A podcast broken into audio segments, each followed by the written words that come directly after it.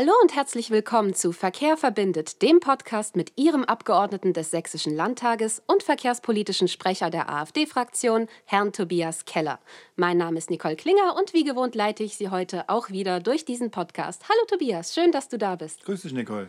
Wir haben heute wieder eine Spezialepisode mit einem Gast. Heute geht es um das Thema Binnenschifffahrt und Verkehr. Und eingeladen dafür haben wir den Sprecher für Binnenschifffahrt und Wasserstraßen und den Sprecher für städtischen Tourismus der AfD-Fraktion Sachsen, Herrn Hans-Jürgen Zickler.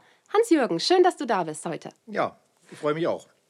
Hans-Jürgen, ich habe schon einiges erzählt über dich, für was du zuständig bist, aber die Zuschauer, ich habe schon einiges erzählt, wofür du zuständig bist, aber die Zuhörer würden bestimmt fangen wir mal nachher ganz vorne an. Ganz Mach vorne? nochmal einen ganz tiefen Atemzug Entschuldigung. und rede ungefähr 20 sprichst zu schnell. langsamer. Kleines Entschuldigung. bisschen zu Du schnell. bist, Ja. man merkt, dass du sehr nervös bist. Also Es ist eine Weile her, ich hatte zwei Wochen Urlaub. Ich muss erst mal wieder reinkommen. Kein Problem, ja, ja, kriegst das hin. Okay, also. Ganz entspannt. Ja. Hallo und herzlich willkommen zu Verkehr verbindet, dem Podcast mit Ihrem Abgeordneten des Sächsischen Landtages und verkehrspolitischen Sprecher der AfD-Fraktion, Herrn Tobias Keller. Mein Name ist Nicole Klinger und wie gewohnt leite ich Sie heute auch wieder durch diesen Podcast. Hallo Tobias, schön, dass du da bist. Grüß dich, Nicole. Wir haben heute wieder eine Spezialepisode mit einem Gast. Heute geht es um das Thema Binnenschifffahrt und Verkehr. Und eingeladen dafür haben wir Herrn Hans-Jürgen Zickler, Sprecher für Binnenschifffahrt und Wasserstraßen und Sprecher für städtischen Tourismus der AfD-Fraktion Sachsen. Hans-Jürgen, schön, dass du da bist. Hallo Nicole. Ja, freut mich auch. Ich habe schon ein bisschen äh, dazu gesagt, was du so machst in der AfD-Fraktion, aber die Zuhörer würden bestimmt gerne noch erfahren, wie du überhaupt zur AfD gekommen bist und was dich dazu bewegt hat, Politik zu machen. Ja, das war ein Zustand in unserem Land damals 2013, ähm, dass alle Regeln, die unsere Währung schützen sollten, von den ähm, damals regierenden Parteien ähm, über Bord geworfen wurden. Und ich sah unser Land auf keinem guten Weg. Und dann tat sich eine Alternative auf. Und da bin ich 2013 in die Partei eingetreten, war zum Gründungsparteitag mit in Berlin und habe dann die Organisation bis zum Kreisverband in Dresden aufgebaut und seitdem politisch tätig und seit letzter Legislatur auch im Sächsischen Landtag. Heute, wie bereits gesagt, geht es um das Thema Binnenschifffahrt. Aber was genau umfasst der Begriff der Binnenschifffahrt? Der Binnenschifffahrt, ne, wir müssen einmal sehen, da haben wir die kommerzielle Schifffahrt, ähm, die sich vor allen Dingen mit dem Transport von Gütern beschäftigt. Und wir haben den Bereich der ähm, touristischen Angebote. Da geht es einmal darum, dass wir auf unseren äh, Wasserstraßen eben ähm, kommerzielle Schifffahrt haben. Und wir haben auch den Freizeitbereich. Alle Bereiche äh, brauchen äh, die Wasserstraßen und das ist eigentlich ein Gebiet, was Entwicklungspotenzial hat. Und wenn wir umweltbewusst arbeiten und transportieren sollten, wäre es schon geschickt, wenn wir Möglichkeiten finden, den Wassertransport auszubauen.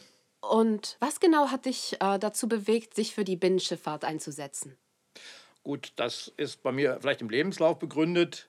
Ich habe ähm, eine doppelte Beziehung zu den Wasserstraßen. Ich habe zu DDR-Zeiten mal ein Studienverbot bekommen und durfte mich, äh, wie das damals so schön hieß, in der Arbeiterklasse bewähren. Bin daraufhin äh, zu den äh, Dresdner Verkehrsbetrieben gegangen und auf der Suche nach Arbeit. Und da bot sich die Möglichkeit, an, der, an den Dresdner Elbfähren die Ausbildung zum Fährmann zu machen. So ist mein erlernter Beruf ähm, darum auch Schiffsführer für Querschifffahrt, den ich dann auch eine Weile ausgeübt habe, aber nicht mein Leben lang. Und touristisch äh, die Verbindung zu den Wasserstraßen. Ich fahre gerne Faltboot und habe für alle, die das noch aus DDR-Zeiten kennen, ein altes RZ85, was auch noch zu befahren, noch fahren kann. Wir beschäftigen uns ja mit dieser Thematik für Sachsen. Also Tobias, welche Gewässer gibt es denn in Sachsen, die für die Binnenschifffahrt genutzt werden? Ja, in äh, Sachsen gibt es sehr viele Gewässer, aber vor allem ist die Elbe die Haupttrasse, an der man Binnenschifffahrt nutzt. Es gibt natürlich auch kleinere Flüsse und Flüsschen und Seen, die wir jetzt nicht betrachten wollen. Aber die Elbe hat drei Häfen. Das heißt einmal der bekannte Hafen in Dresden, einmal der Hafen in Torgau und dann der Hafen in Riesa, die genutzt werden für touristische Zwecke, aber auch für Güterverkehr. Und was zum Güterverkehr gehört oder zum, für touristische Zwecke, da weiß der Hans-Jürgen natürlich viel besser Bescheid. Deswegen haben wir uns ja eingeladen und ich denke mal, der kann uns einiges dazu sagen. Und ähm, ja, jetzt würde ich sagen, machst du einfach weiter. Ja gut, äh, über den Torgauer Hafen können wir ja später noch mal sprechen. Ähm, da ist die touristische Nutzung nicht so richtig ersichtlich. Über die ähm, industrielle können wir dann noch mal uns austauschen.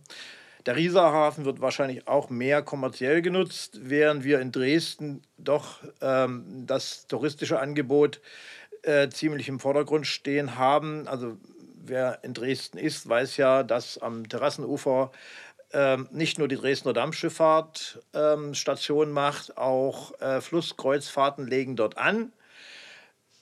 Die, der Rieser Hafen ist auch mehr der industriell genutzte Hafen. Das zu den Dresdner Häfen, äh, zu den sächsischen Häfen. Wir haben schon gehört, für was genau die Binnenschifffahrt genutzt wird. Aber meine nächste Frage wäre, welche Bedeutung hat denn die Binnenschifffahrt für die heutige Wirtschaft? Die Binnenschifffahrt hat für die heutige Wirtschaft eigentlich keine große Bedeutung. Wir sind ja dafür, dass man Transporte von der Straße auf die Schiene, aber auch auf die Flüsse verlegt. Das ist nicht überall sehr beliebt. Das heißt, in Dresden zum Beispiel, da möchte man vielleicht nicht unbedingt, dass die schöne Flusslandschaft, die ja auch ein Kulturgut ist, zerstört wird, dass da ein Schiff nach dem anderen mit Schüttgut oder mit Schwermaschinen dort vorbeifährt und vielleicht auch noch Lärm macht oder die, den Fluss äh, äh verschmutzt. Und deshalb muss man schon ganz genau überlegen, welche ähm, Güter man transportiert, mit was für Schiffen man dort fährt und ob es sich auch lohnt. Es muss ja auch irgendwo bezahlt werden. Das heißt, es nützt nichts, wenn wir jetzt an der Elbe noch zehn weitere Häfen aufmachen und die alle nicht benutzt werden, weil vielleicht der Elbepegel zu niedrig ist, um wirklich schwere Güter zu transportieren. Na, lieber Tobias, äh, da würde ich da ein bisschen widersprechen. Ich denke, als würde das äh, touristische Bild in Dresden nicht äh, stören, wenn da ab und zu mal eine Zille rauffährt. Aber du hast schon richtig gesagt, der Wasserspiegel ist in Dresden und an der Elbe das Problem. Wir haben jetzt Jahre mit hoher Trockenheit gehabt und es war schwierig, äh, die Binnenschifffahrt äh, durchzuführen. Abgesehen davon, dass es sowieso eine Frage ist, das, was man an Industriegütern eigentlich noch transportieren kann. Aber ich denke, der Anblick einer eines Schubverbandes oder eines Zillenverbandes ist auch touristisch also nicht negativ. Und so wenige Binnenschiffe gibt es nicht. Äh, ich habe hier Zahlen rausgesucht. Im Jahre 2019 ähm, lag die Anzahl der Beschäftigten noch bei 4400. Das ist gesamtwirtschaftlich gesehen kein äh, so bedeutender Zweig, aber auch nicht ganz unerheblich. Hans-Jürgen, du hast bereits gesagt, dass äh, die Binnenschifffahrt in den letzten Jahren einige Probleme hatte. Und mich würde jetzt interessieren, wie genau hat sich denn die Binnenschifffahrt im Laufe der letzten Jahre verändert? Ja, wir haben, ich habe ein paar Zahlen rausgesucht, ähm, seit 2020 ein leichtes Sinken der Anzahl der Schiffe, auch bei den ähm, Passagieren haben wir einen leichten Rückgang. Es ist nicht dramatisch. Also wir haben das in kleinen Anfragen im Landtag nachgefragt. Es ist also äh, kein dramatischer Rückgang, aber leider auch eben kein Wachstum. Es hat einige Insolvenzen auch gegeben. In Dresden war es markant ähm, die Dresdner Dampfschifffahrt. Aber die hat einen neuen Eigentümer gefunden und ähm, da sind wir auf einem guten Weg. Also die Dresdner Dampfschifffahrt ist auf einem guten Wege. Es war natürlich auch in den Pandemiejahren äh, nicht so einfach, gerade touristische Angebote zu entwickeln und einiges war eben nicht möglich. Mhm, gerade mit dem Rückgang und auch äh, wegen den Pandemiejahren stellt sich mir jetzt die Frage, wie genau geht es denn jetzt mit der Binnenschifffahrt weiter? Ja, wie es mit ihr weitergeht, das ist natürlich einmal eine Frage, ähm, um Frachtgüter zu transportieren, muss ein in der Nähe der Binnenwasserstraßen gelegenes Industrieobjekt sein. Es müssen Güter, es macht keinen Sinn, von über weite Strecken Güter erst zur Binnenwasserstraße zu transportieren, um sie dann auf die äh, Schiffe zu verladen, um sie dann woanders wieder äh, zu entladen und äh, weiter zu transportieren. Es muss eigentlich eine Anbindung an ähm, Industriebetriebe da sein. Deswegen funktioniert der Rieser Hafen wahrscheinlich doch noch halbwegs, während wir äh, bei dem Torgauer Hafen uns schon die Frage stellen müssen, ähm, warum man eine äh, sehr teure Sanierung, man spricht von 18 Millionen, die dort in den Hafen gesteckt wurden, und äh, aber seit Wiedereröffnung 2018 äh, sich kaum äh, Schiffe haben sehen lassen. Das liegt einfach daran, weil es nichts unbedingt zu transportieren gibt. Deswegen äh, ist es, das ein äh, schwieriges Kapitel. Mehr Hoffnung würde ich setzen und natürlich als Dresdner speziell ähm, auf die Flusskreuzfahrten. Das ist ein ähm, Bereich, der sicher Wachstum verspricht. Es ist eine angenehme Art, äh, durch die Landschaft zu reisen. Äh, und äh, gerade Dresden hat ja touristisch was zu bieten. Und ich denke, hier sollte man sich Mühe geben und äh, Gelder investieren, um diesen Bereich auszubauen. Ja, also ich habe noch eine, noch eine Sache dazu. Ähm, wenn ich es nicht richtig verstanden habe, dann bist du dafür, dass man in Torgau eher wieder Industrie ansiedelt, dass man das auch nutzen kann, den Hafen. Und äh, dass ähm, mehr Flusskreuzfahrt stattfindet. Jetzt habe ich dazu noch eine Frage, ähm, dass die Industrialisierung ist ja, sagen wir AfD-Programm. Da brauchen wir uns nicht groß drüber zu unterhalten, aber mit, den, mit der Flusskreuzfahrt, da fallen mir immer diese Riesenkreuzfahrtschiffe ein, ähm, die wahrscheinlich auch einen richtigen Tiefgang haben. Geht denn das überhaupt auf der Elbe? Denn du hast ja vorhin auch gesagt, das ist ja, dass die Elbe nicht so einen starken Tiefgang hat. Oder gibt es da auch andere Kreuzfahrtschiffe, die eben, sagen wir mal, nicht so einen Tiefgang und nicht ganz so riesig groß sind, wie man das aus der Werbung so kennt?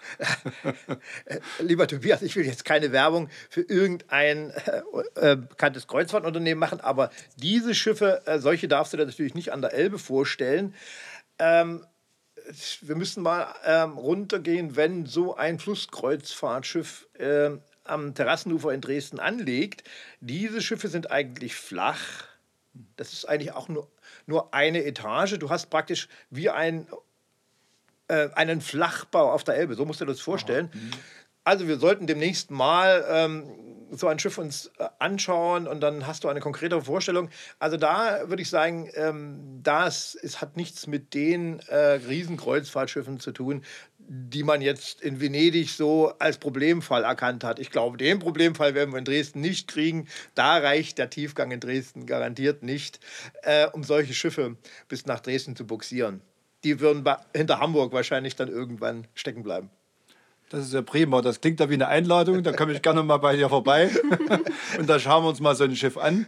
Denn ähm, ich muss ehrlich zugeben, dass ich äh, seltener auf Schiffen unterwegs bin. Leider bin ich nicht der Eigene so ein eines derartigen Schiffs, Schiffes, aber wir. Flusskreuzfahrtschiff habe ich auch noch nicht so im, im, im Kopf, wo du sagst, dass die auch flach sind. Das ist ja sehr interessant für mich. Ja. Ich äh, gebe dir demnächst mal ein Projekt. Es gibt da wirklich ähm, gute Beispiele, was man machen kann. Und die ähm, Angebote gibt es zum Beispiel, mir fällt ja gerade ein, also es gibt zum Beispiel die Rundreise äh, von Berlin über Kanäle bis äh, Prag.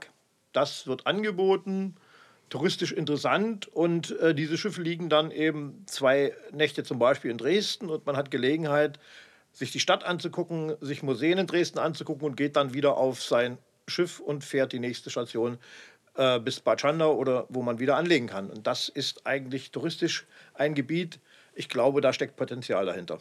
Generell ein Bereich mit sehr vielen Aspekten und sehr viel Potenzial. Ich bedanke mich sehr herzlich bei Herr Hans-Jürgen Zickler für diese Einschätzung der Lage und wir bleiben weiterhin an diesem Thema für Sie dran. Wenn Sie Fragen haben an Herrn Hans-Jürgen Zickler, dann können Sie ihm auch gerne eine E-Mail schreiben unter der Adresse hans-jürgen mit ue www.zickler.slt.sachsen.de.